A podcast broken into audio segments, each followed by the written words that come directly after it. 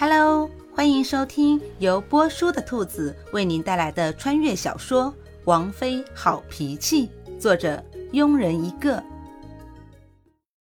第九十五章，小侯玉酷酷的回道：“没有，不知道为什么，看着面前有点气急败坏的女子，自己的心情会变得格外的好。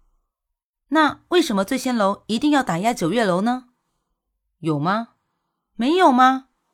好像有点。为什么？我乐意。能不针对九月楼吗？看心情。你几句话对下来，古欣欣就觉得自己碰到了一个无赖。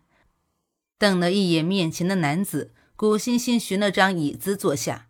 没办法，现在站一会都觉得累。你叫九月？嗯，名字很特别。多谢夸奖，有特殊含义吗？没有。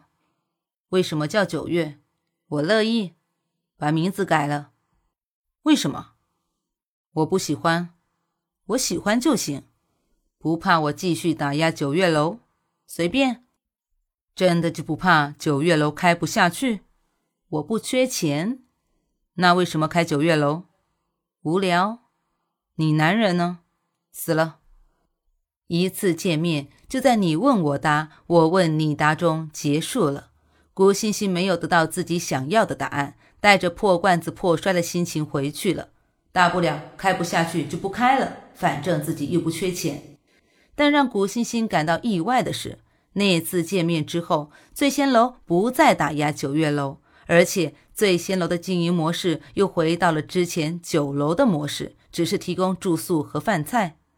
接下来的日子，古欣欣彻底的闲了下来，没事就逗逗丫头，对宝宝进行胎教。不知不觉，日子已经到了五月，天气慢慢转暖。古欣欣依旧喜欢躺在院中的摇椅上闭目养神，妖娆会时不时的出现，给古欣欣讲一些八卦的事情。云彻从岳教调过来的几个丫鬟，经过几个月的相处，也都知道自家的教主脾气好，没有架子，很容易相处。从慢慢的拘谨到现在的随意，时不时的央求教主给他们讲故事。院中几乎没有花，不是草坪就是种植的菜，以至于每天古欣欣都能吃到新鲜的蔬菜。这天，古欣欣吃过午饭，躺在树荫下昏昏欲睡。好多天没见的云彻突然出现，不用猜想，肯定发生了什么大事，不然忙得晕头转向的云彻怎么有空来这边？小彻彻，发生什么事了？怎么有空来这边呢？